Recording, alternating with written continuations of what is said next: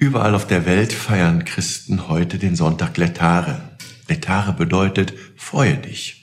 Und diese Freude, die ist wirklich angesagt, denn die Hälfte der österlichen Bußzeit, die liegt bereits hinter uns. Die Vorfreude auf das Osterfest steigt. Freudig spricht uns der Apostel Paulus schon zur Halbzeit Mut zu. Das Alte ist vergangen, siehe, Neues ist geworden. Wir Menschen, wir dürfen uns über Gottes Zusage freuen. Wenn jemand in Christus ist, dann ist er eine neue Schöpfung. Gott macht uns also das Angebot, mit ihm ganz neu in Gemeinschaft zu leben. Und dieses wunderbare Angebot gilt für einen jeden von uns. In die Gemeinschaft Gottes kommen wir, wenn wir die Vorbereitung auf Ostern zur Umkehr nutzen. Paulus Umkehrruf lautet, bezwingt das Trennende, versöhnt euch.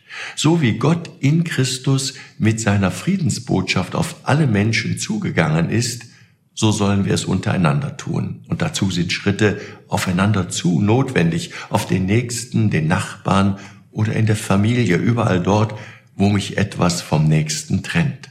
Und das gilt dann auch für unsere Gemeinden. Wir sind also Gesandte an Christi Stadt, heißt es beim Apostel Deshalb sind wir dazu eingeladen, uns immer wieder neu um den Tisch des Herrn zu versammeln, uns von ihm einen zu lassen und gestärkt durch die Eucharistie Zeugnis zu geben, Zeugnis für Gottes Güte und Gerechtigkeit.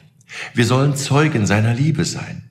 Damit uns dies auch in Zukunft gelingt, wollen wir auch auf dem Zukunftsweg in unserem Erzbistum gute Voraussetzungen schaffen. Als Christen stehen wir auf einem guten Fundament, aber unser Blick ist fest auf die Verheißungen Gottes gerichtet.